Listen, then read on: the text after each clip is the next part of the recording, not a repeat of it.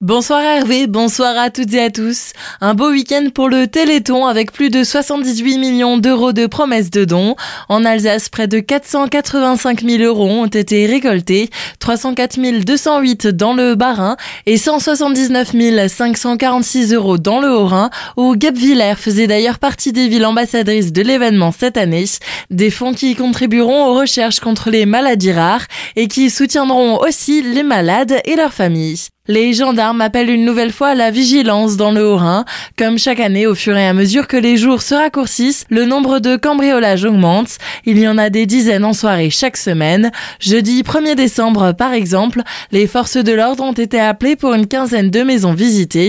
Les personnes remarquant un véhicule suspect rôdé près des maisons sont invitées à appeler le 17 et à noter si possible le modèle du véhicule avec sa plaque d'immatriculation. Plusieurs mesures pour des fêtes de fin d'année en toute sécurité.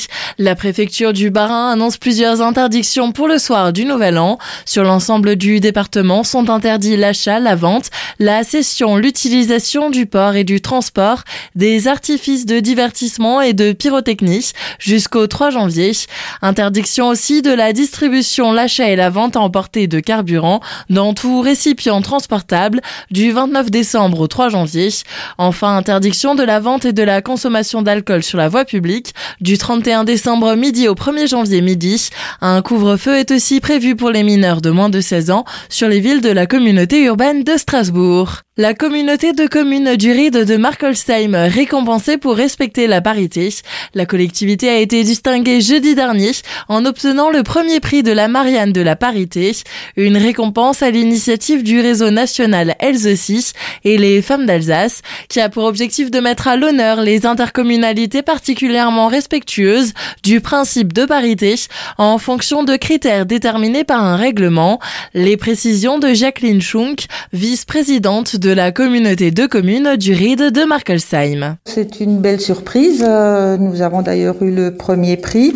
Nous en sommes euh, ravis. Ce prix est particulièrement dédié euh, au président de la communauté de communes du Ride de Markelsheim qui a souhaité et proposé au moment de l'élection des vice-présidents de laisser une large place aux femmes. Donc les élus l'ont suivi et quatre femmes ont été élues au poste de vice-président et à des postes clés d'ailleurs tels que les finances, le développement économique, l'environnement, l'enfance et le service à la personne. En plus donc des quatre femmes, euh, deux hommes vice-présidents, ce qui euh, effectivement permet de respecter plus que la parité. Les critères étudiés se portent essentiellement sur le nombre de femmes conseillères titulaires et au sein de l'exécutif, ainsi que les différentes délégations qui leur sont attribuées.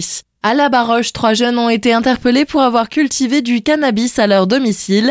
C'est une intense lumière blanche qui avait attiré l'attention d'un passant, mais aussi des gendarmes de la communauté de brigade de Kaisersberg Vignoble. Des plants de cannabis étaient visibles depuis l'extérieur et l'odeur caractéristique s'est vite laissée remarquer. Sur place, les gendarmes ont découvert deux chambres de culture avec tout le matériel nécessaire. Huit plants ont été saisis. Les trois personnes, toutes âgées d'une vingtaine d'années, l'objet d'une comparution sur reconnaissance préalable de culpabilité. Une femme de 93 ans est décédée dans un incendie à Orbourvire ce matin. Un feu s'est déclaré dans une maison de la rue des Tulipes peu après 8h30 aujourd'hui. Des voisins sont intervenus après avoir vu le dégagement de fumée. Légèrement intoxiquée par celle-ci, une femme de 57 ans a été transportée à l'hôpital. Une enquête est en cours pour connaître les circonstances de ce drame et les causes de l'incendie. Et les pompiers avaient aussi été mobilisés hier contre un important feu de toiture à Volgelsheim. L'incendie s'est déclaré vers 6 heures du matin, rue des Appelés, au dernier étage d'un bâtiment de l'ancienne caserne, réhabilité en habitation. 60 sapeurs-pompiers ont été déployés sur cet important incendie qui aura nécessité toute la matinée pour être éteint. 47 personnes ont été évacuées. Handball, toujours pas de victoire pour le SHB qui s'est incliné hier à Nantes 31 à 24. Le prochain match des Violets se tiendra ce vendredi à 20h30 au centre sportif intercommunal. Ce sera face à Montpellier.